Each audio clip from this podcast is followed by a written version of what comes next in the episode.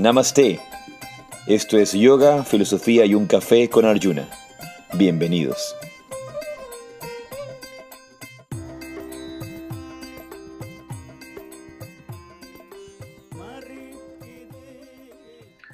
Muy buenos días, buenas tardes en otros lados. Bienvenidos a Yoga, Filosofía y un Café. Yo soy Arjuna Das. Y yo soy Chintamani.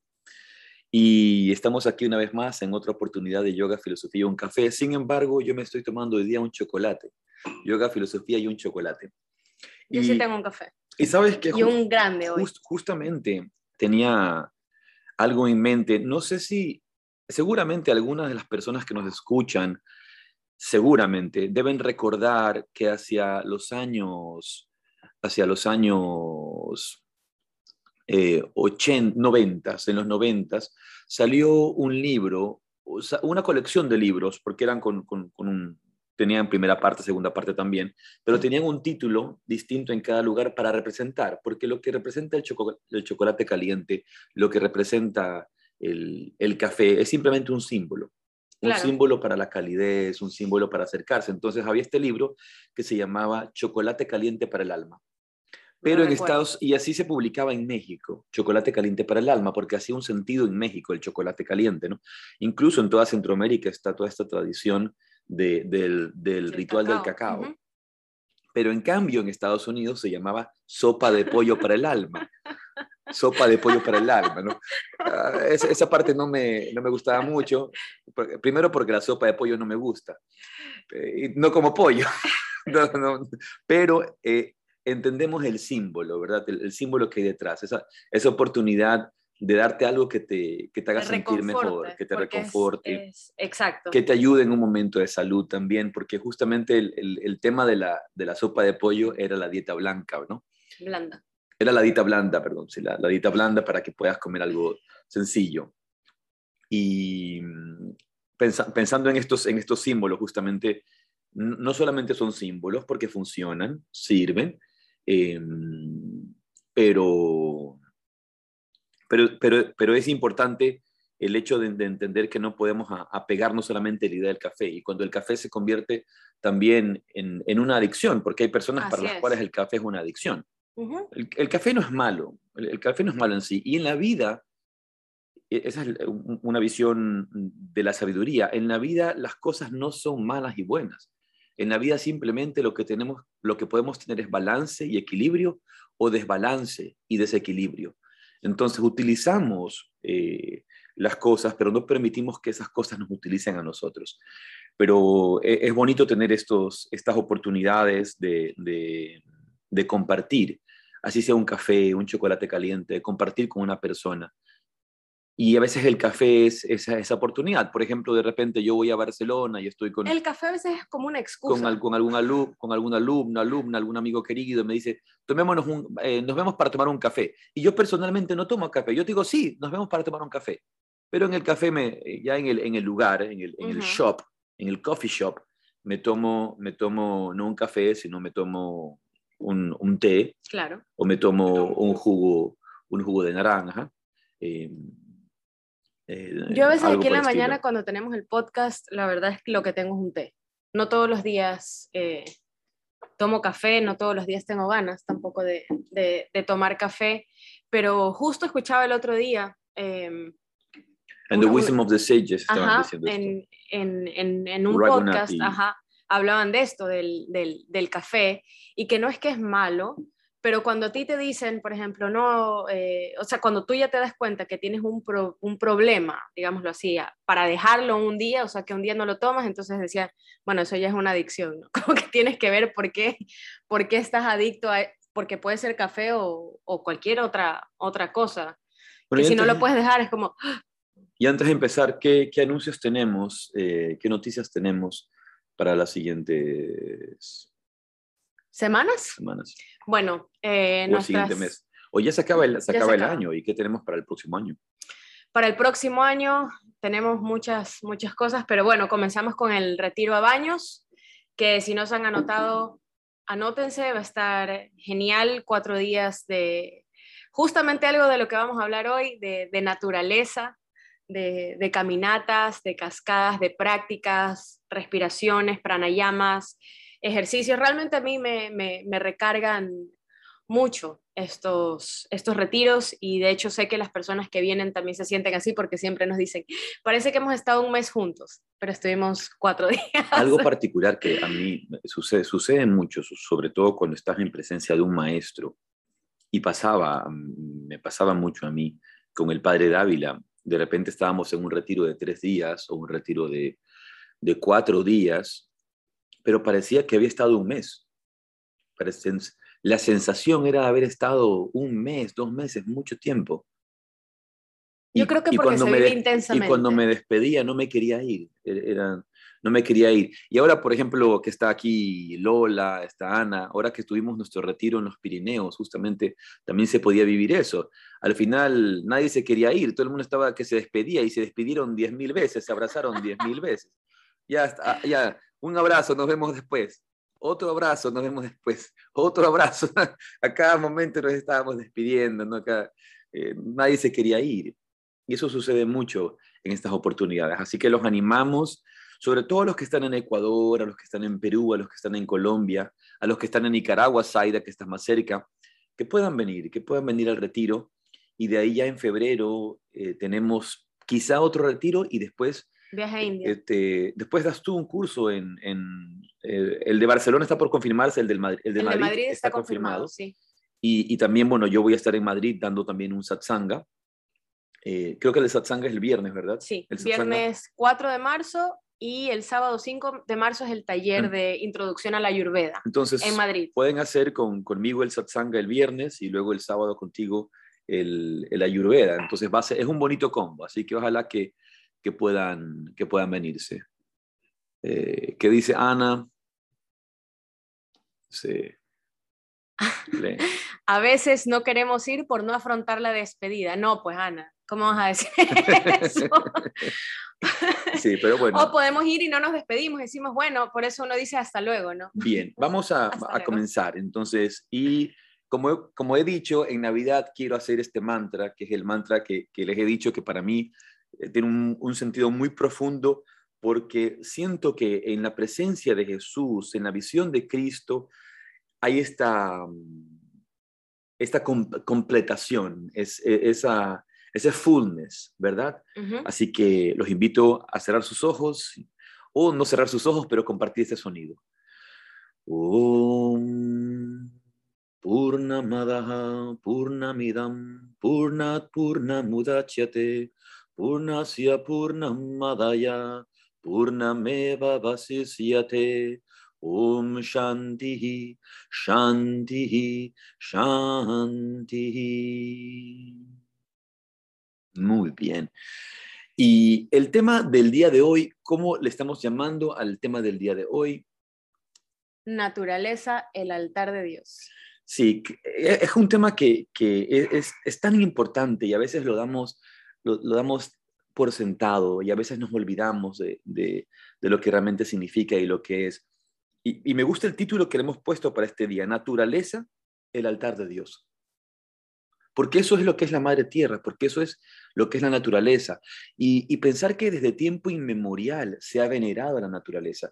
Había una cosa muy interesante que el padre Dávila decía, mi maestro, y, Ustedes han escuchado y tienen que haber escuchado cuando a veces se suele decir que, que el hombre creó a Dios, que el hombre creó a Dios. El hombre y la mujer, ¿no? Cuando hablamos de hombre digo ser humano, no, no, no, se recién. El ser humano creó a Dios. Pero esta visión de que creó a Dios, que lo creó desde su ignorancia ante los fenómenos naturales, entonces se decía, el ser humano vio vio el trueno y dijo, ah, eh, algo que no entiendo, dice, eso, eso es Dios. Y, vio el, movimiento del sol, lo percibió y dijo, eso no lo entiendo, eso es Dios. Y esa, y esa visión tan materialista, porque eso es lo que es una visión tan materialista, en la que consideramos a la naturaleza y a la vida como a la, a la naturaleza, y mira la palabra que utilizo, a la vida como algo sin vida al sol sin vida, al agua, al agua sin vida, a, los árboles sin vida, a, las plantas sin vida, Eh, y el padre Dávila decía, no es que el hombre, no es que el ser humano vio el trueno y dijo, ahí está Dios, es que vio el trueno e intuyó, intuyó, sintió esa fuerza que está detrás, esa energía que todo lo sostiene, vio el sol, vio la belleza de un amanecer, vio la belleza de las estrellas, conectó y comulgó con la belleza de la naturaleza, intuyó allí la presencia divina. Y desde tiempo inmemorial se ha venerado la naturaleza como el altar de Dios. Y, es común en todas, absolutamente en todas las tradiciones del mundo, que las fuerzas naturales sean dioses. Ahora, no porque nosotros las, las hemos creado como dioses, sino porque así como nosotros tenemos un cuerpo que está sostenido por un espíritu, el agua está sostenido por el espíritu del agua. El, sol está sostenido por ese surya, por ese Dios que es el sol. Y estas, y estas, estas fuerzas cósmicas, que no son fuerzas materiales, que se manifiestan a través de la energía material. Sabes que esto que estás diciendo me recuerda a un, una contradicción que yo tenía cuando Lucas era más pequeño, mi hijo, y venía de la escuela con los libros y las cosas que tenía que, rellenar y que hacer de tarea, y, le enseñaban esto de seres bióticos y abióticos, ¿no? Bióticos son los que tienen vida, entonces los bióticos eran los árboles, los pajaritos, este, el perrito, la vaca, y los abióticos, es decir, que no tenían vida, eran el sol, el agua, el aire, y yo le decía, entonces Lucas me decía, pero mamá, ¿cómo es que el sol no tiene vida? Así como pura energía. Y yo le decía, tú contesta lo que ellos te están diciendo, pero no les hagas caso, porque, porque no es. Le decía, de hecho, la mayor fuente de vida, y más aquí en el planeta Tierra y en esta galaxia, el sistema solar, es el sol. O sea, no puede haber más grande fuente de vida que el sol. Y, toda, y todas, las, todas las culturas, como tú lo acabas de decir, le tenían un nombre. O sea, todas, absolutamente todas las culturas ancestrales. El surya, el, inti, el inti en los incas. no, imagínate lo que estás diciendo. Estamos diciendo que la fuente de vida en la Tierra, la fuente de vida en ese sistema solar, que es el sol, si el sol se acaba, se acaba la vida. Nos están enseñando en los colegios y en las escuelas que no tiene vida, que, que, es una, como una fuerza inconsciente. Como una lámpara. Swami, Swami Veda Bharati decía, la diferencia entre Occidente y Oriente, ¿verdad? Y yo lo tengo en un video en el que, en el que hablo de estas cosas, deben haberlo visto, este es un, un, video sobre cuando hablo de energía, que en Occidente se ha llegado a pensar que la energía es una fuerza inconsciente, que la energía es una fuente, fuerza inconsciente, pero en el yoga y en la filosofía de Oriente, la energía es una fuerza consciente, es consciente de sí misma. Y vienen ahora aquí en mi mente igual las palabras del Evangelio. El, aquel que creó el ojo no, no puede ver. Aquel que creó el ojo no puede ver. ¿Dónde estamos? ¿Hasta dónde hemos llegado? Entonces, esa visión que de alguna manera, e, e, estas nociones en las filosofías, en las filosofías occidentales y en las ciencias occidentales, en la cual nos encanta etiquetar. Todo lo etiquetamos, todo tiene una etiqueta. Y todo queremos diagnosticarlo, todo, todo, queremos encasillarlo, todo queremos estructurarlo. Y, hay, por ejemplo, enfermedades, por así decir, más allá de decir enfermedades, condiciones, condiciones psicológicas, condiciones emocionales, que pueden acercarse a ciertas descripciones, pero que no siempre van, van a dar un, un diagnóstico exacto dentro de lo que nosotros hemos considerado. Todos queremos etiquetarlo. Y entonces, frente a, por ejemplo, se suele hablar del, pante, del panteísmo y del animismo. Del panteísmo y del, del animismo. Entonces, ¿Qué vendría a ser el panteísmo? Y el panteísmo bajo una visión desfigurada. Yo recuerdo cuando en el colegio decían, claro, el panteísta es el que dice, ve el árbol y dice, esto es Dios. Ve el sol y dice, esto es Dios. Ve la jarra y dice, esto es Dios. Ve la tierra y dice, esto es Dios. Ve el libro y dice, esto es Dios. El panteísta tiene esa visión. Entonces, pero cuando yo estaba en el colegio, eh, que no entendía bien estas cosas, pero sin embargo... Es que los, que los que te lo explican tampoco lo saben. Intuía bien, la, intuía esta presencia divina. Entonces yo, yo, yo decía, entonces yo soy panteísta. Porque para mí no puede existir una vida en la que no esté presente esta fuente de vida en todo. Y luego está el animismo.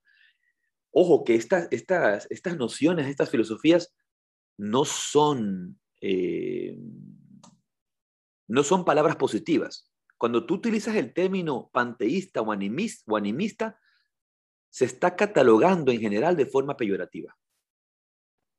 Ah, es como eres panteísta, es como er, er, eres, un, eres un ignorante. Eres panteísta, eres un ignorante. ¿Crees que la presencia divina está en esto? Entonces eres un ignorante. Y, y, y, y piensas, piensas que el gato tiene alma. Eres un ignorante. Eres un ignorante por pensar que el gato tiene alma. Eres un ignorante por pensar que la, que la planta tiene, tiene vida y tiene, y tiene conciencia. Ahora, solamente antes, te, veo que tienes ahí la palabra, la palabra, para decir, Jagadish, Chandra Bose, y, si, quieres, si, quieres, si ustedes quieren, pueden revisar, Jagadish Chandra Bose, el gran, el gran científico de la India, Jagadish Chandra Bose, en la autobiografía de un yogi, cuando él es eh, entrevistado en, una conversación con Paramahansa Yogananda, no recuerdo el, aparato que él descubre, pero a través de este aparato, él prueba, antes, creo que antes que Marconi y antes que otros científicos, él descubre que las plantas tienen vida. Porque anterior a eso, a nivel científico, nadie consideraba que las plantas tenían vida. Entonces las plantas podían sentir amor, las plantas podían sentir miedo, las plantas podían sentir rechazo. Y descubre que los metales también, los metales también pueden vivir y pueden morir. Puestos a ciertas descargas eléctricas, pueden también morir. Así como muere una planta. Y eso está probado científicamente y se ha avanzado mucho más en ese descubrimiento. Ahora sí, di lo que querías. Ya me olvidé. Comentar. Entonces, eh, bueno. Ah, ya, ya, ya. Que ya, ya me acordé. Em, que eso que acabas tú de mencionar, de, que se ha tratado a, a, las culturas en general, no solamente a los individuos, sino a las culturas como ignorantes, justamente viene de eso de, ah, lo que yo creo es más importante o es verdadero y lo que tú crees, pues no. Eso fue lo que pasó cuando vinieron todos los conquistadores de Europa, porque fueron de muchas eh, nacionalidades, vinieron ingleses, portugueses, españoles, franceses, vinieron de, muchos lugares de Europa. A América. A América. A descubrirla, porque, no, porque nosotros no la habíamos descubierto, no estaba descubierta. Cuando vinieron en esa época, eh, eso fue lo que sucedió ¿ya? Eh, tú sabes que realmente, y esto ha pasado siempre, o sea, no solamente e, esa vez en la historia, cada vez que una cultura ha ido a otra cultura, lo que hacen es, es desechar, quieren como borrar, aniquilar lo que había, y, y, específicamente en esto, que nuestras culturas eran culturas eh, panteístas, las precolombinas, vinieron estas otras culturas a decir, bueno, ustedes son unos ignorantes. No, yo aquí te voy a detener un momento. Yo no voy a permitir que les digas panteístas una vez más porque el término panteísta es usado de forma peyorativa. Eran culturas iluminadas y fueron llamados panteístas, que es distinto. Ya, eso. Que veían a Dios es lo que quería decir, yo no lo estaba usando en forma peyorativa. Eh, veían a Dios en, en, todas las cosas y obviamente cuando hablamos de todas las cosas estamos hablando de la naturaleza porque eso es lo que tenían alrededor. No había edificios ni armas ni nada de esto, sino que habían bosques, había montañas, habían ríos, lagos, etcétera, etcétera. Y Dios estaba en todo eso y vinieron estas otras culturas y dijeron, no, se acabó, ahora pues le rezas a yo qué sé, a la, a la, Virgen María, no sé, a Jesús, a los que ellos consideraban pues, que, que, que, eran reales, que no quiero, no, por si acaso no estoy diciendo que no sean, sino que no eran lo que nosotros teníamos aquí, o sea, no eran, los indígenas aquí nunca no sabían que era la Virgen María o Jesús, entonces vinieron como a, a quitar eso original de ellos, eso como acabas de decir tú, intuitivo, porque era una cosa intuitiva, ellos sentían esta energía, esta fuerza detrás de, de, de todas, de todos estos, estos fenómenos naturales y de todos estos seres vivientes y sintientes. Dice Vivian aquí, actualmente el dios de muchos es el dinero, sí. Sí, el dios de muchos es el dinero. Entonces, Tal cual, se, ha citado, se ha dicho que la gente es panteísta, que, estas culturas son panteístas o animistas. Cuando empezamos a darnos cuenta que la naturaleza, la naturaleza como tal, tiene esta fuerza de vida detrás, tiene esta fuerza de vida. Entonces, e, e, es importante aclarar esto. Y el padre Dávila, mi maestro, tiene un libro maravilloso que no sé si todos ustedes tendrán o hayan tenido la oportunidad de, leer. Eh, el libro se llama El Dios Vivencial. Para aquellos que están en vivo les puedo enseñar para que puedan ver la portada. Es un libro hermoso, hermoso, hermoso, hermoso. El Dios Vivencial. Em, y en, este, y en este libro maravilloso, el padre Dávila hace un examen de la visión divina desde distintas perspectivas, de distintas tradiciones, eh, desde la tradición de Oriente, desde la visión de, Dios, en los grandes sabios, en los científicos, en el Bhagavad Gita, en la Biblia, etc. Entonces, y justamente esta visión de la presencia divina en todo, la menciona en este capítulo que quiero pedirte que le haces esa cita del Dios vivencial. Dice, no es panteísta. Los que no están en capacidad de descubrir la secreta relación entre Dios y su obra del universo desde la perspectiva en la que le contempla el místico, corren el peligro de caer en graves equivocaciones. Talhard de Chardin fue tildado de panteísta.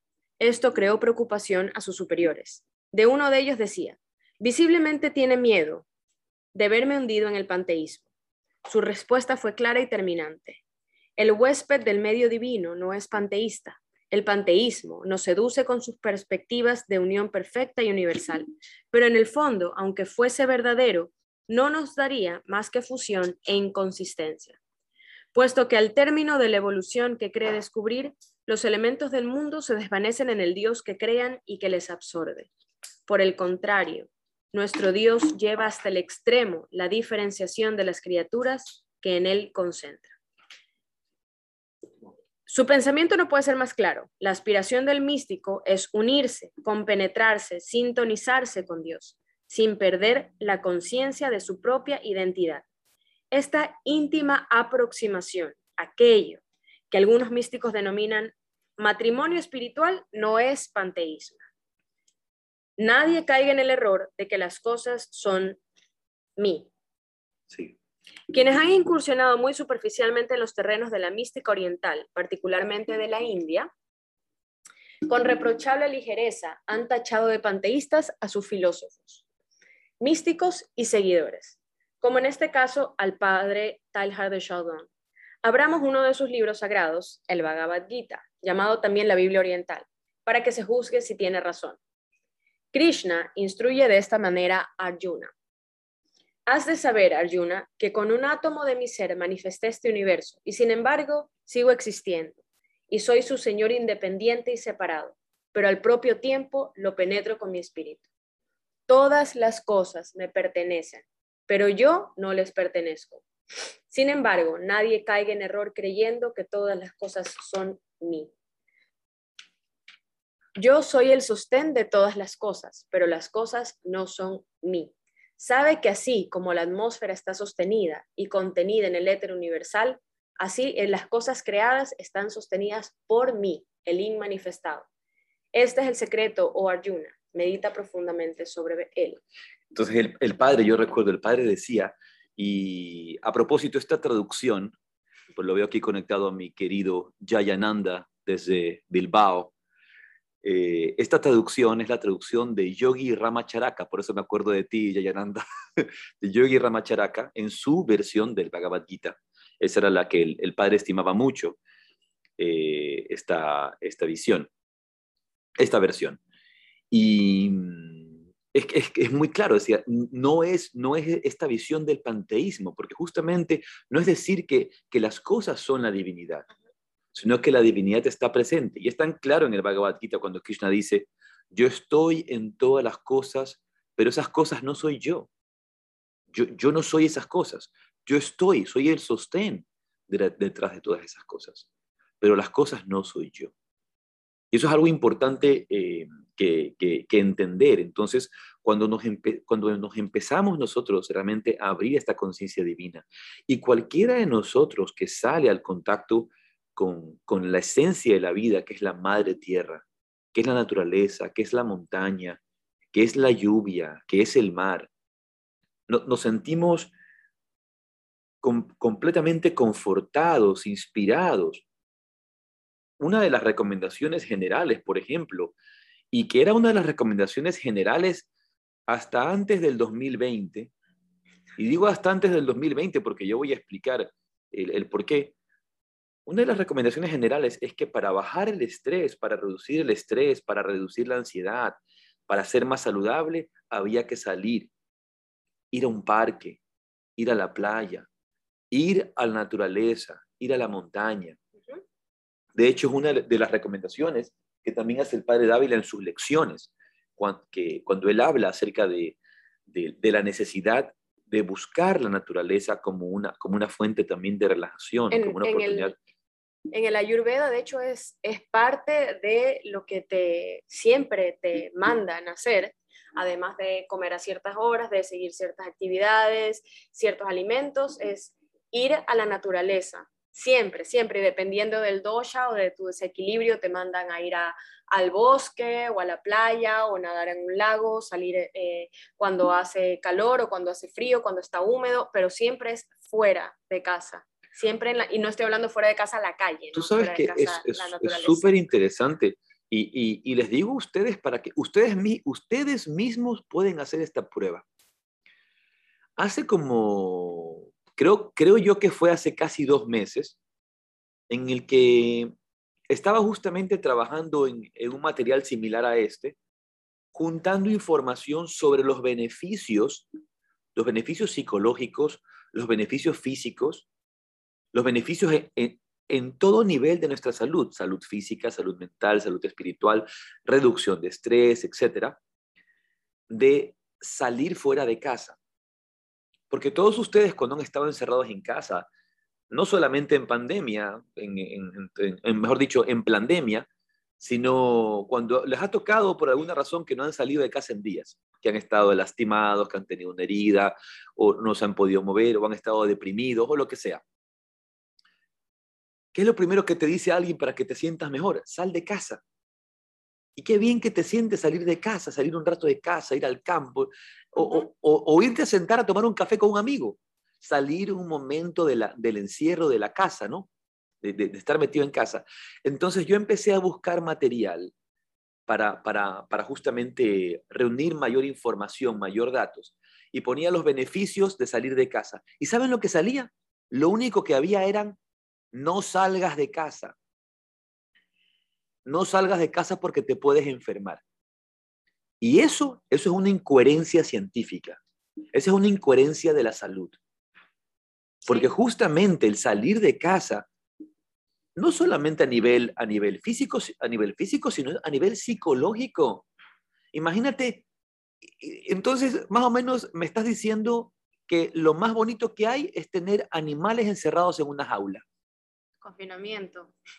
Entonces, los animales encerrados en una jaula la están pasando de maravilla. Zoológico, bomba. El, el, uh. zoológico están felices. No puede haber cosa más inhumana que tener a esos animales encerrados.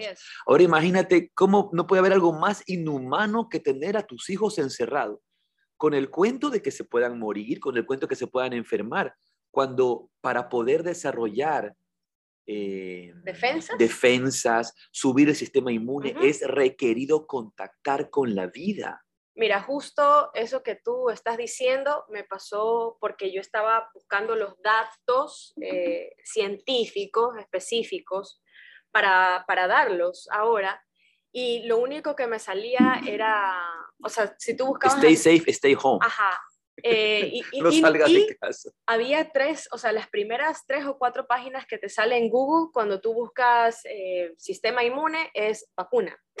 no, me salía ninguna ah, otra cosa. Sistema inmune, vacuna, no. no, existe, no existe el yoga. No, no existe, el sistema inmune sin la vacuna. Era, era, muy, muy loco porque yo tenía este, estudios eh, científicos guardados de antes. Solo recordando para las personas que no conocen a Chintamani, Chintamani es bióloga marina.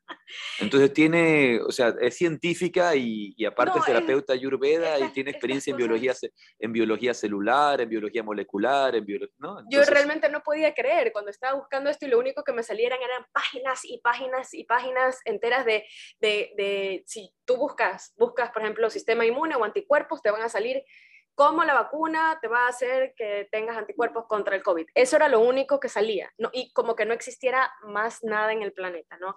Eh, pero finalmente, porque yo, yo en algún momento, yo tuve estos datos, me puse a buscar ya con, otros, con otras palabras clave para que no me saliera esto de aquí, eh, y, ya encontré esto que tú estás diciendo. Compártenos estos datos interesantes para conocer un poco de la importancia justamente de salir de casa y la importancia de salir a la naturaleza la verdad es que lo primero que se hizo fue, o sea, ya los psicólogos, eh, los terapeutas tenían esta, idea, ¿no? Sabían que cuando la gente salía, pues estaba mejor, se sentía mejor. Y tenemos a psicólogos como Daha Keltner o Michel Van, Alk, eh, Van Elk y Stephen Kaplan. Los tres psicólogos ya ellos comenzaron a hacer eh, estudios acerca de esto y comprobaron mentalmente y emocionalmente cómo afectaba el estar en la naturaleza justamente porque se producía dopamina y oxitocina. Y esta dopamina y oxitocina lo que hacen es bajar el cortisol, que es lo que nosotros producimos eh, eh, cuando estamos estresados, cuando estamos angustiados, cuando estamos con miedo. Eh, eso es lo que produce la adrenalina también, ¿no? Cuando estás en, esta, en, esta, en estas situaciones que en inglés se dicen fight or flight, que es de o, luchas o sales corriendo, huida. huida o lucha. Exacto. Eh, y obviamente esto que no estaba comprobado científicamente, o sea, no había estudios fisiológicos que lo comprobaran, pero sí había los estudios eh, psicológicos, hizo que como dieran una pauta, porque obviamente si la gente que sabe de, de, biología, de la vida, de la psicología, tú sabes que cuando baja el cortisol, que cuando tienes oxitocina, cuando tienes dopamina, esto, tu sistema está mejor y puedes hacer frente a virus, bacterias, gérmenes, enfermedades, cualquier cosa. Em, y lo que encontré fue algo súper interesante eh, de hace unos, hace unos cinco o seis años una, en una guardería en Finlandia. Ya esto fue algo, no fue como planificado, simplemente sucedió y lo comenzaron a estudiar. Lo que hicieron en una guardería en Finlandia era que tenían eh, los juegos, como tienen en muchos lugares en, en, todas partes, que es como cemento y caucho y las barras para que los niños se suban y la casita y ya está. Claro, o sea, tenía, tenías el grupo de niños que estaban realizados en un patio normal, común y corriente, de cualquier tipo de escuela de Europa. Exacto. Cualquier tipo de, escuela de Europa eh, o de parques en general, donde lo que hay es un piso, ya sea un poco más suave, pero, pero sigue siendo un elemento artificial más todos los, todos los elementos de cemento, de plástico, este tipo de materiales que no son naturales. Es decir, tenían un espacio de juego, de recreación, de ocio, pero era todo artificial. Entonces, a lo, lo, que hicieron en esta guardería es que todo esto que tenían artificial, vinieron y pusieron alfombras de césped, de pasto. Pasto de verdad. de real, ¿no? no el artificial, sino pasto. Sembraron pasto y pusieron, hicieron como un mini bosque de, ciertos eh, árboles chiquitos. Eh, plantaron maleza forestal, eso. Brezos, enanos y arándanos. Y lo que hicieron es que los niños cuidaran los cultivos en macetas y jugaran eh, pues en, este, en este ambiente. Y solamente después de 28 días, es decir, menos de un mes, ya ah, hicieron una comparación con niños de la misma ciudad que jugaban en guarderías urbanas estándar, normales, eh, y los niños de entre 3, 4 y 5 años de estas guarderías los compararon con los, la misma, el mismo rango de edades de los niños de la guardería con este bosque y ya tenían aumento de células T y otros factores inmunes importantes, marcadores en su sangre dentro de estos 28 días. Es decir, en un mes en que los niños, en lugar de haber jugado en grava y baldosa y yo qué sé, mm, pues caucho, jugaron en pasto y bosquecito, ya tenían el sistema inmune mucho, mucho más arriba. Que claro, y estaba comprobado, y está comprobado a nivel celular y a, nivel, a nivel de mediciones eh, de sistema inmune. ya no solamente es el aspecto psicológico, sino que está, está, está, la prueba y, y, está la data de, toda esta, de todo este experimento. Y esto, esto de aquí científicamente se conoce como hipótesis de la biodiversidad. Es decir, que el ambiente rico en seres vivos impacta a nuestra propia inmunidad, que es totalmente lógico, o sea, es lo que te sucede cuando tú estás en contacto con, la naturaleza, con, la tierra, con las plantas, con el sol, con el agua. Eh, y ahí tengo una, una cita, dice, los resultados de este estudio apoyan la hipótesis de la biodiversidad y el concepto de que la baja biodiversidad en el entorno de vida moderno puede conducir a un sistema inmunológico sin educación y bajo, en consecuencia aumentar la prevalencia de enfermedades inmunomediadas. Claro, y, yo creo que cualquiera de las personas que nos está escuchando lo sabe intuitivamente, lo, lo percibe. Cualquiera de nosotros sabemos que si estamos en naturaleza, nos llenamos de energía, nos llenamos de vitalidad, nos relajamos, si, salimos de casa, nos, nos, abrimos psicológicamente, nos abrimos mentalmente, creamos nuevos horizontes. En cambio, cuando estamos encerrados en una habitación, cuando estamos alejados de la naturaleza, nos llenamos de estrés, nos llenamos de ansiedad. Y, varias personas, por ejemplo, Viviana, que a veces ha tenido que estar encerrada pues en estos temas allá, sabe, nos está haciendo señas, sabe que, que esto es así y cualquiera que ha tenido la oportunidad de vivir tan, tan de cerca de la madre tierra, de la madre naturaleza, puede percibir estos sin tener siquiera estos datos, sin, sin, sin tenerlos a la mano, saben que, que, esto es una realidad para su cuerpo, para su salud. Y a ver, es una recomendación que se ha venido dando desde antaño, tú mismo lo has dicho en el Ayurveda. Siempre. nadar en, nadar en, el, en, el, en un río, eh, bañarse en una cascada, bañarse. Ahora que estábamos en los Pirineos, estábamos en los Pirineos y, aquí está eh, Yayananda, Javi, que se metió conmigo también en este, en este río helado, congelado. Eh, realmente hubieron, eh, fueron, no sé si fuimos más hombres que mujeres los que se metieron, creo que sí. No, no, estoy seguro, no sé si Ana o Lola recordarán, podrán decirme alguna diferencia, porque sí, algunas mujeres se metieron, pero el agua estaba congelada. Y, y Yayananda que se metió lo puede decir, y yo no, yo no recuerdo que, Lola, ¿tú te metiste al río? ¿Te metiste al río? ¿Se metiste, verdad? Bueno, Lola se metió al río. Sí, es verdad, ya recordé. Lola se metió al río. Todavía está congelada. Y, Yayananda también. Pero Ana no se metió porque es muy friolera, dice. Pero, pero Yayananda, Yayananda y Lola que se metieron pueden decirlo y pueden ustedes poner, Después de ese baño nos sentíamos espectacular. Uno se sentía espectacular, la mente abierta, el sistema, el sistema inmune altísimo, eh, esa sensación de euforia, de, felicidad, de, conexión. Fue, fue muy, muy especial. Fue, fue muy, muy Una sensación increíble, sí, increíble. Y fuisteis más los chicos que las chicas. sí, es verdad, maravilloso. Sí, realmente, realmente fue una, una experiencia maravillosa y lo sentimos. Yayananda, ¿quieres decir algo? Sí, los, los pranayamas anteriores al baño fueron también, ¿no? mucha energía al cuerpo para, para meternos en ese baño que estaba frío, frío. Estaba fría, fría, fría, muy fría ese agua estaba. Sí, sí, sí. revitalizante todo, todo el baño, los pranayamas, el paseo. Sí, sí, una gozada.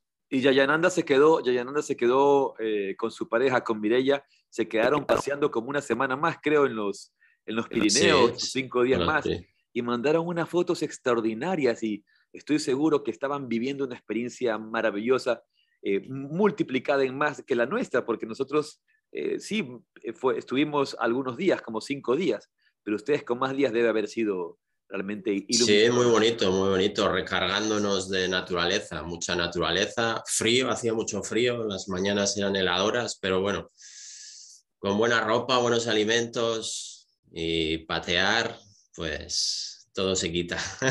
Claro. sí, sí. Ahora que está diciendo, que está diciendo Javi, está diciendo esto, es, es, interesante también la otra parte, ¿no? Los pranayamas, por ejemplo. Y la diferencia de hacer pranayama y hacer respiraciones en estos espacios naturales. Hay un tema, por ejemplo, que a veces nosotros no, no tomamos en cuenta, y es el aspecto, por ejemplo, eléctrico. El aspecto eléctrico. Hay, hay cientos de estudios realizados alrededor de las cargas eléctricas ambientales y medioambientales de los lugares donde hay smog, donde hay mucho cemento, donde hay eh, mucha construcción con, plásticos, donde hay muchos aparatos eléctricos. Por ejemplo, en breves rasgos, el cuerpo humano requiere una carga eléctrica de un 80% de iones negativos en general, un, un, un 80% de iones negativos y una carga de un 20% de iones positivos. Esa carga de 80% negativos y 20% positivos es lo que podríamos llamar un balance, natural. Ese es el balance. Pero ¿qué es lo que sucede? Cuando tenemos cerca la respiración con el aire acondicionado o con la calefacción. Cuando tenemos la, la, influencia de estas, de estas eh, construcciones que nos aíslan de las cargas eléctricas. Cuando tenemos el smog, el smog también es un eliminador de iones. De, iones el celular. el, ojo, el polvo también. El polvo también. Lo que, el, celular, el celular lo que hace es descargar, porque, porque tiene, una, cosas que tiene, una carga, tiene una carga positiva. ojo, cuando digo positivo o negativo, no es malo o bueno. Estamos hablando simplemente de carga, de carga eléctrica. Entonces, nosotros terminamos descargando estos iones negativos y estamos más o menos en un 50%. Imagínate si, si la salud del, para que la salud del cuerpo sea real en carga eléctrica, yo requiero un 80% de iones negativos y mi carga es dura apenas de 50. En estos ambientes, en estos ambientes de, de ciudad. Y, ojo, y, esa, y esa carga cambia en los bosques, esa, esa carga cambia, por ejemplo, los que, los que nos acompañaron en el retiro, la carga cambia de la casa, que hay una buena carga, al río. Que en el río va a haber una carga superior. Hay una carga distinta, por ejemplo, si tú estás, si tú estás en el mar. Por ejemplo, digamos que ustedes viven, viven en la playa o se van a la playa o se van cerca del océano. A veces hay grandes ciudades. La carga eléctrica que tú tienes, aunque vivas en la playa, aunque vivas en una ciudad de playa, y tienes una carga eléctrica en tu piso, en tu departamento, y hay una carga eléctrica distinta frente al mar.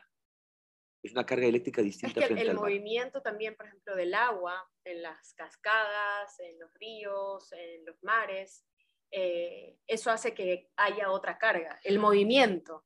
Y lo que quería decir, cuando, que ahora que Jayananda citaba, cuando uno hace pranayamas, cuando uno practica pranayama en estos sitios, recibe una carga superior de mayor energía eléctrica y, por supuesto, mayor prana. El, el sabio André Van Lisevet, que no sé si lo pronuncio bien, en francés, André Van Lisevet, eh, o André Van Lisbeth, él decía ¿no? que nosotros no podemos hablar de una comprobación científica sobre el prana, sobre la, sobre la energía. Lo que podemos decir, por supuesto, que el prana no es el oxígeno, porque el prana no es el oxígeno, es la fuerza vital que sostiene el oxígeno, que está detrás del oxígeno.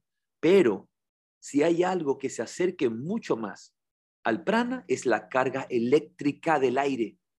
La carga eléctrica del aire. Es lo más cercano que tenemos al prana. Una vez más, la electricidad es un fenómeno de prana, pero el prana no es la electricidad pero está mucho más cercano a lo que es el prana. Entonces, cuando nosotros hacemos pranayama, y sobre todo a horas adecuadas, cuando hay menos smog, cuando, cuando estamos en la naturaleza, cuando vamos al campo, es sumamente poderoso. Una cosa, por ejemplo, y con esto termino esta, sobre esto, que decía, que decía Javi, llegamos, a la, llegamos a la, al, al río y nos sacamos los zapatos para hacer pranayama un poquito de error porque el piso estaba congelado y recongelado, mis pies se congelaban, o sea, pero yo estaba allí como, como macho, ¿no? que, con coraje, con determinación, haciendo mi, y con control mental también, haciendo mi pranayama. Wim Hoffman estuviera orgulloso. Hicimos, hicimos allí los, los pranayamas, fueron pranayamas de pie, toda la, la, sesión de pranayamas que hacemos de pie, un, un buen grupo de pranayamas, y nos cargamos de tal energía, de tanta vitalidad, que luego ya los pies estaban bien, ya no había tanto frío en los pies. Y nos pudimos meter con esa energía, pues obviamente, a este río que estaba helado. Si yo no me equivoco, estaba a, a menos dos grados. Esto es realmente frío, estamos ya cerca, acercándonos a temperaturas de congelación. Y es más, nosotros estuvimos allá hace un mes, dos semanas después del retiro o, tres semanas después del retiro, no sé si vieron las fotos, pero el lugar estaba completamente bajo nieve, completamente bajo nieve, a, duras penas dos semanas y media. Bien, por favor, continúa con lo que querías que decir, porque tienes también algún material que, quieres compartir. Sí, justo eh, después de, haber encontrado este material de las guarderías en Finlandia, que hicieron esta, este experimento, Luego encontré otro mm, artículo científico de una investigadora que se llama Min Kuo y ella es de la Universidad de Illinois, em, que dice que ella estuvo sabía de todas estas cosas, pero como no existía un respaldo científico, pues se puso a investigar y dice, reuní cada parte de la investigación en esta área que pude encontrar y me sorprendió darme cuenta de que podía rastrear hasta 21 caminos posibles entre las, se llaman pathways en, en inglés, entre la naturaleza y la buena salud. Y aún más sorprendida al darme cuenta de que todos, menos dos de los caminos, compartían un único denominador común, que era este de aquí. Era notable ver el papel importante que juega el sistema inmunológico en cada una de las enfermedades contra las que la naturaleza nos protege. Ella habla de eh, depresión, diabetes, obesidad, TDAH, enfermedades cardiovasculares, cáncer, entre muchas otras. La comprensión de que hay tantas vías ayuda a explicar no solo cómo la naturaleza promueve la salud, sino también por qué la naturaleza tiene efectos tan amplios y enormes en ella. No solo tiene uno o dos ingredientes activos, sino que es más como un multivitamínico que nos proporciona todo tipo de nutrientes que necesitamos. Así es como la naturaleza puede protegernos de todos estos diferentes tipos de enfermedades que las acabo de, nombrar, incluso musculoesqueléticas. Una forma de entender esta relación entre la naturaleza, la salud y el sistema inmunológico, explica Kuo, es que la exposición a la naturaleza cambia el cuerpo al modo de descansar y digerir, rest and digest, rima en inglés, suena bonito que es lo opuesto al modo de luchar o huir, que en inglés también suena más bonito, fight or flight. Cuando el cuerpo está en modo de lucha o huida, o huida, apaga todo lo que no es esencial de inmediato, incluido el sistema inmunológico. En cambio, cuando estamos en la naturaleza y nos sentimos totalmente seguros, nuestro cuerpo, dedica recursos a inversiones a largo plazo que conducen a buenos resultados de salud, crecimiento, reproducción, sanación, desarrollo del sistema inmunológico. Entonces, cuando estamos en la naturaleza de modo relajado y nuestro cuerpo sabe que está seguro, todo el organismo invierte los recursos en, el, en fortalecer el sistema inmunológico. Claro, y, es súper interesante ahora nuestra visión de, de, esto es simplemente dar un respaldo científico a la importancia de que tiene que nosotros estemos en la naturaleza. Y ahí es donde podemos ponernos un poco más finos, más sutiles, a entender primero qué es lo que somos. Como decía en algún momento, no existe tal cosa como el hombre y la naturaleza. Solamente existe esta madre que es la naturaleza y nosotros somos parte de ella. De allí que nos sintamos divorciados de la vida, de allí que nos sintamos llenos de estrés, llenos de ansiedad. Y no es que situaciones eh, complicadas o que exijan esta lucha eh, o huida no existan en la naturaleza, porque por supuesto es parte de la naturaleza, pero es parte de un ciclo de la vida en la que, en la que realmente estamos viviendo en armonía, en equilibrio, en balance.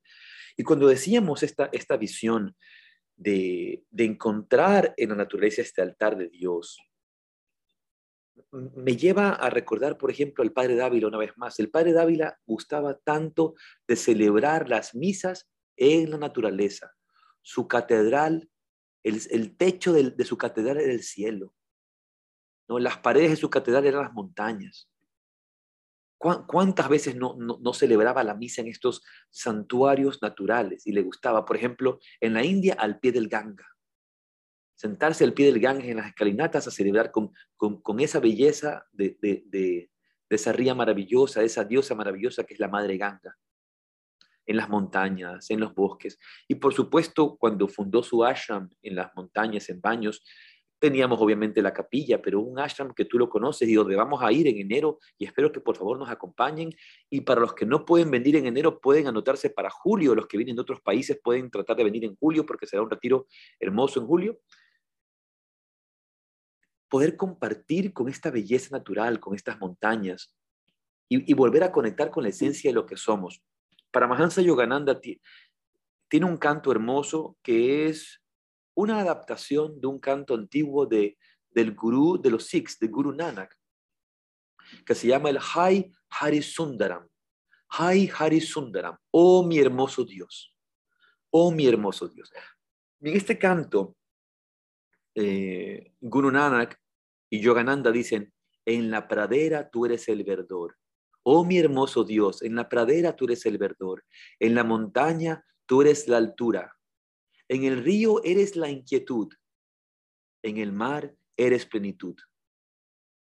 Oh mi hermoso Dios, oh mi hermoso Dios. Entonces, eh, eh, cuando soy capaz de ver en la naturaleza esa manifestación divina, en la pradera eres el verdor, en la montaña eres la altura, en el río eres la inquietud, en el mar eres plenitud. Y ver esa presencia divina manifestada absolutamente en todo en cada aspecto de la vida, en, cada forma nueva de energía. Es algo hermoso, es algo, es algo maravilloso, es algo que, nos inspira y, y nos conecta.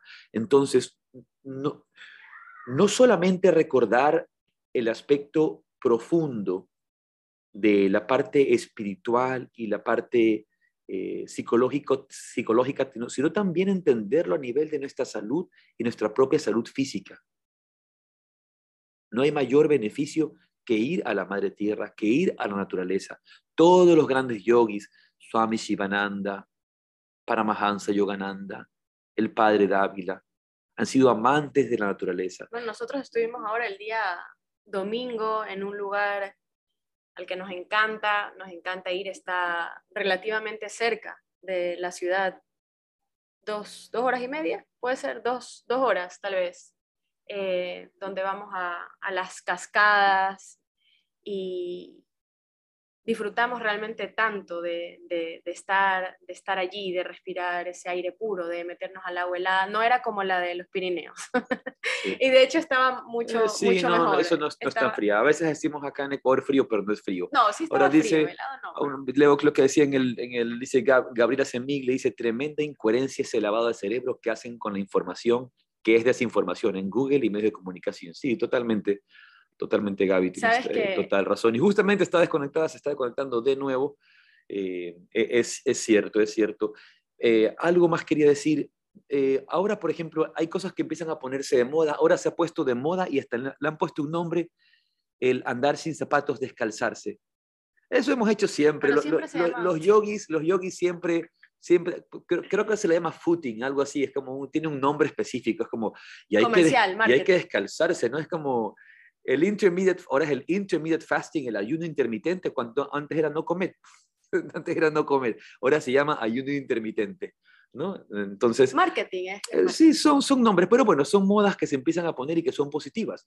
Entonces, justamente recordar de la importancia de descalzarnos, cuando, por ejemplo, tú llegues muy cansado del trabajo, llegues muy cansado del trabajo, eh, eh, cargado de, estos iones positivos, eh, es importante dejar de lado la computadora, dejar de lado el, televisor, dejar de lado el, el, teléfono móvil y desamarrarte los zapatos y acercarte a un césped, a un pasto, a la tierra y hacer tierra, conectar de nuevo con la tierra, abrazar un árbol, respirar aire puro afuera. Enraizar enraizarte y, así empezamos a descargarnos de esos iones positivos y cargarnos de iones negativos, hacer respiraciones, pranayama. No, ustedes tienen todas las herramientas, tienen profesores de yoga, tienen escuela cerca, aprendan, pero vayan a la naturaleza. Vayan a la naturaleza, elijan las montañas, elijan los ríos. Dense esa oportunidad todo el tiempo cuando haya la oportunidad de hacer un retiro personal, no tienen que esperar a que haya un retiro eh, con, un maestro, con alguien organizado, pero vayan a naturaleza. Eh, es, es, es, importante y, y, y, van a tener una vez más esa oportunidad de comulgar con la divinidad, de comulgar y su meditación va a mejorar. Su meditación va a mejorar y realmente es la meditación profunda la que nos da ese, esa, ese entendimiento de esa presencia divina detrás en este altar, en este altar de Dios que es la Madre Tierra. Entonces, adelante, adelante con, con, con, con sus prácticas, adelante con, con sus respiraciones, con sus asanas, pero no se queden solamente en la ciudad, no se queden solamente eh, en, sus casas. ¿Sabes qué es importante salir al contacto con la madre tierra. Hace un par de años me, me pasó por una situación que, mira, nosotros siempre estamos saliendo, siempre estamos en la playa y cuando no podemos ir a la playa, que casi siempre vamos a la playa, pero cuando no podemos o tenemos ganas de, cambiar de, aires, nos vamos a la cascada, nos vamos al río, pero hubo una, un tiempo, una época en la que yo no pude hacer nada de eso y de verdad, como dos o tres meses de que no había ido a la playa, me sentía mal, o sea, deprimida, porque no había podido ir a la playa, no podía ir a ningún otro lado, tenía mucho trabajo y me sentía mal, o sea, me sentía como que me quería lanzar. Nosotros vivimos en un departamento, dije yo me lanzo por la ventana, ya no puedo, no puedo más, necesito, necesito salir de mi casa y no al centro comercial, por supuesto, ¿no? Necesito salir, necesito ir al mar, necesito ir al bosque, necesito ir a, un río, a un lago, a algún, algún lugar sin casas y sin edificios. Y, y yo esto no lo había experimentado hace mucho tiempo porque, como les digo, siempre estamos yendo a la playa. Eh, y realmente fue terrible. O sea, yo dije, no, ni más, o sea, nunca más. Invierto, me voy en bus, me salgo del trabajo, no me importa, me voy, porque, porque es, es terrible. Y, ahora que tú estabas hablando de esto de, de, la naturaleza y de, de, este tiempo, me acordaba una cosa que decía Bindu em, ayer, antes de ayer, que yo estábamos hablando de, de, Navidad, ¿no? De qué es esto de Navidad y pues que todo el mundo pide regalos y yo le decía, a ver, en realidad la Nochebuena y la Navidad es el cumpleaños del Niño Jesús, así que nosotros no tenemos por qué andar pidiendo regalos, más bien nosotros le tenemos que dar a Él. Y claro, un adulto dice, hay que darle amor, compasión, paciencia, ¿no? Y viendo me miraba con cara de, ¿cómo le voy a dar paciencia? ¿No? ¿Cómo, ¿Cómo regalo yo paciencia al niño Jesús? Me dice, yo le voy a regalar una planta. yo le voy a regalar una planta de tula hacia el niño Jesús, me dijo, que le va a hacer bien. que le va a gustar. Ahora, quería, quería leer algo, ¿no? El padre Dávila cuando habla acerca de reglas prácticas para evitar las tensiones, por ejemplo, en sus lecciones, él está, cita distintas cosas y dice, todo esto es un gran tónico para curar el nerviosismo. Frecuenten lugares tranquilos, busquen el contacto con la naturaleza, presencia en una salida de sol, un atardecer, miren detenidamente una flor, un niño en el que se refleja la cara de Dios. Escuchen el canto de un ave, el susurro de la brisa, algún sonido lejano, una música tranquila, suave. Estos serían, entre otros, recursos para prevenir y curar el nerviosismo. Entonces, una vez más, siempre volvemos a este contacto con la madre tierra, siempre volvemos a este contacto con la naturaleza, que es tan necesario. Nos hemos llenado de vidas artificiales, nos hemos rodeado de una vida artificial, nos hemos rodeado de, necesidades que no necesitamos. Y las cosas que sí necesitamos, el contacto con la tierra, el contacto con un río, el contacto con la naturaleza, no es lo normal. Por eso hay esta visión de salir a la naturaleza, de ir a la naturaleza, porque estamos viviendo alejados de ella. Y siempre vamos entonces a vivir como, como alienígenas, como, como seres extraños, porque no estamos en nuestro estado natural, como un pez fuera del agua. Así estamos viviendo cuando vivimos en las grandes ciudades, alienados. Tenemos que volver a ese contacto con la madre tierra y, un contacto constante, no puede ser ocasional. Exacto. Debe ser un contacto constante. Eso te iba a decir, en el Ayurveda em, lo, hablan de este contacto, no solamente con la tierra, sino por ejemplo con lo que uno prepara como parte de tu sadhana, diario, no una vez al mes. es parte de tu sadhana, así como meditas, así como este, te haces automasaje, es, es, tienes que tener este contacto con la tierra y, contacto con la comida. Y me acuerdo por lo que acabas de decir de que nos hemos llenado de cosas artificiales, algo que leí ayer en, en un libro de Maya Tiwari, que dice cómo nosotros también hemos perdido este contacto, por ejemplo, con las cosas que comemos y que preparamos, porque todo lo preparamos con, con aparatos, ¿no? El, el pica todo, eh, la olla, el, el, majador, el tenedor, el no sé qué, ya comemos, o sea, no, no, usamos las manos, no utilizamos las manos para amasar ni para, ni para moler, sino que todo lo metemos en aparatos y, y, y cómo tenemos que regresar a este, a este contacto, al, al tocar con nuestras manos, al coger con nuestras manos, cómo nuestro cuerpo está diseñado para hacer absolutamente todas y cada, una de esas acciones, cómo nosotros con nuestros dedos, y eso es algo que... Em, en, en, crianza con apego y en, en, crianza positiva y con los pediatras holísticos siempre te dicen, no le des a un niño, a un, a un preescolar, a un bebé, un tenedor, una cuchara, deja que coma con las manos. Es la forma en la que el ser humano tiene cómo tocar, cómo sentir si esa comida está caliente, está fría, está aguada, está sopuda, está dura, está podrida, porque ahora nosotros ni siquiera sabemos. pero cuando tú tocas una fruta pero ni siquiera, ¿por qué? Porque nuestros sentidos están alienados, porque no podemos oler. Antes de probar la comida ni siquiera la sabemos oler. No sabemos usar nuestros Te dicen, es mala educación, y es como, no, así es como yo sé si un pescado está bueno o está malo, si un arroz está pasado o, o no, si la fruta está fermentada o no, la tocas, la hueles. Y justamente en ese, mala educación, ¿no? Comer con, la, con la mano y oler la comida. En esa visión del contacto con la tierra, en esa visión del contacto con la vida, una de las de los mayores disparates que estamos viendo en el tiempo moderno es esa ese, ese afán por querernos limpiar las manos con alcohol a cada momento.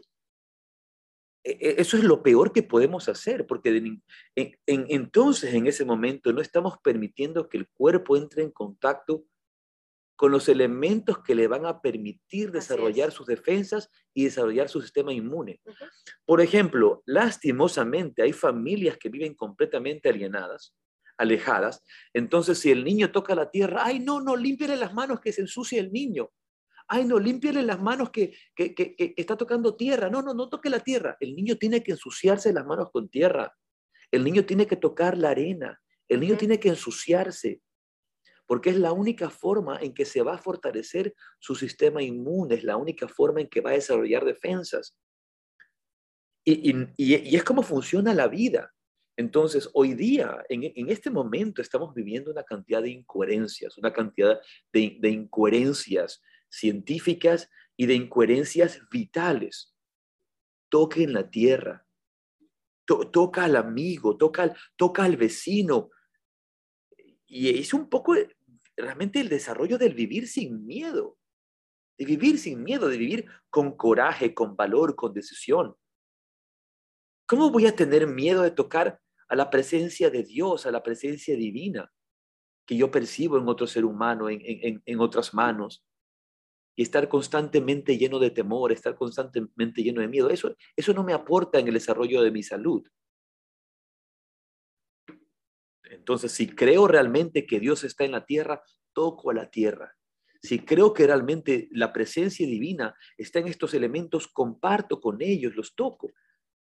Hemos estado hace algunos días sembrando en el ashram distintos, sembramos árboles de limones, sembramos árboles de mandarinas, árboles de naranjas, y cuando vengan al ashram más adelante podrán comerse estas mandarinas y naranjas orgánicas que tenemos allí, y luego la yuca que tenemos también orgánica allí en el ashram sembrada. Espero que pronto den cosecha. Creo que ya mismo estamos a punto de, de tener la cosecha de las yucas. Pero son, son estos elementos naturales es nuestra fuente de vida. Recordar entonces una vez más que la madre tierra, la naturaleza, es el altar de Dios. Pero para descubrirlo afuera, primero realmente lo descubro dentro. Porque cuánta gente vive a veces cerca de, la naturaleza y no la aprecia. Por eso terminan yéndose a las grandes ciudades. Así es.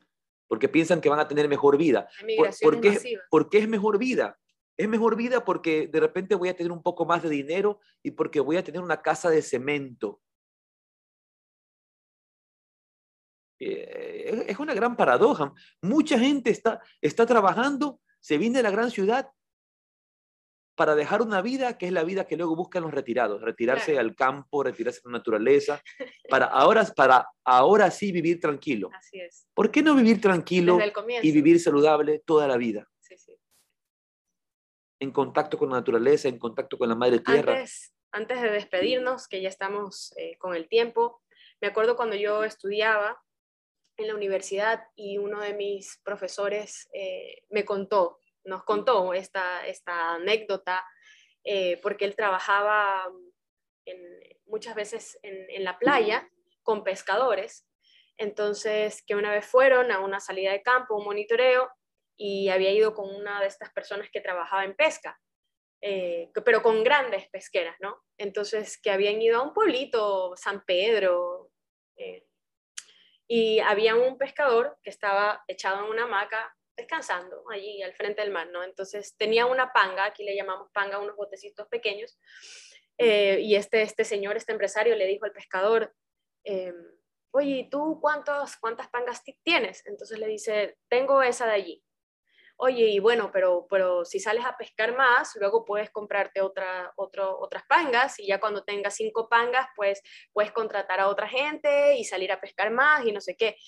Eh, entonces le decía, ah, bueno, y comenzaron a hablar como de precios. Mira, que si inviertes tanto, pues ya puedes tener como una flota y luego con eso ya te compras otra cosa. Te compras una casa grande. Te compras una casa y... Haces mucho dinero y tienes, tienes más cosas, ¿no? Muchos ya empleados. exacto, para ya después este, retirarte y venir a acostarte en una hamaca frente al mar. Ya después te retiras, te acuestas en una hamaca, ¿no? Entonces el, el, pescador le decía, pero si eso es lo que estoy haciendo. Yo ya estoy en una hamaca frente al mar, bien, relajado, descansando. ¿Por qué voy a hacer todo eso para hacer exactamente lo que yo puedo hacer en este instante? Y totalmente de acuerdo. Entonces, volver a la vida natural. ciertamente podemos cumplir nuestros sueños. Muchos tenemos propósitos distintos en la vida, pero ir también alineando nuestros propósitos de vida con el propósito divino, con el propósito armónico, con el balance de la vida. Recordando que la naturaleza es el altar de Dios. Entonces, los animamos a este fin de semana o este día, irse a un río, irse a la montaña, ir al siguiente retiro, los que, los, los que, los que pueden estar en Ecuador, vengan al retiro, no, no, no se pierdan esa oportunidad. Y ahora sí, pues nuestros retiros, ya lo saben Lola, lo saben todos, todos los que están aquí casi conectados saben que nuestros retiros son especiales. Así que los esperamos en el siguiente. Un abrazo enorme y que pasen muy bonito. Linda Esto ha sido Yoga, Filosofía y un Café. Gracias. Gracias por todo. Rade, rade. Jai Rade.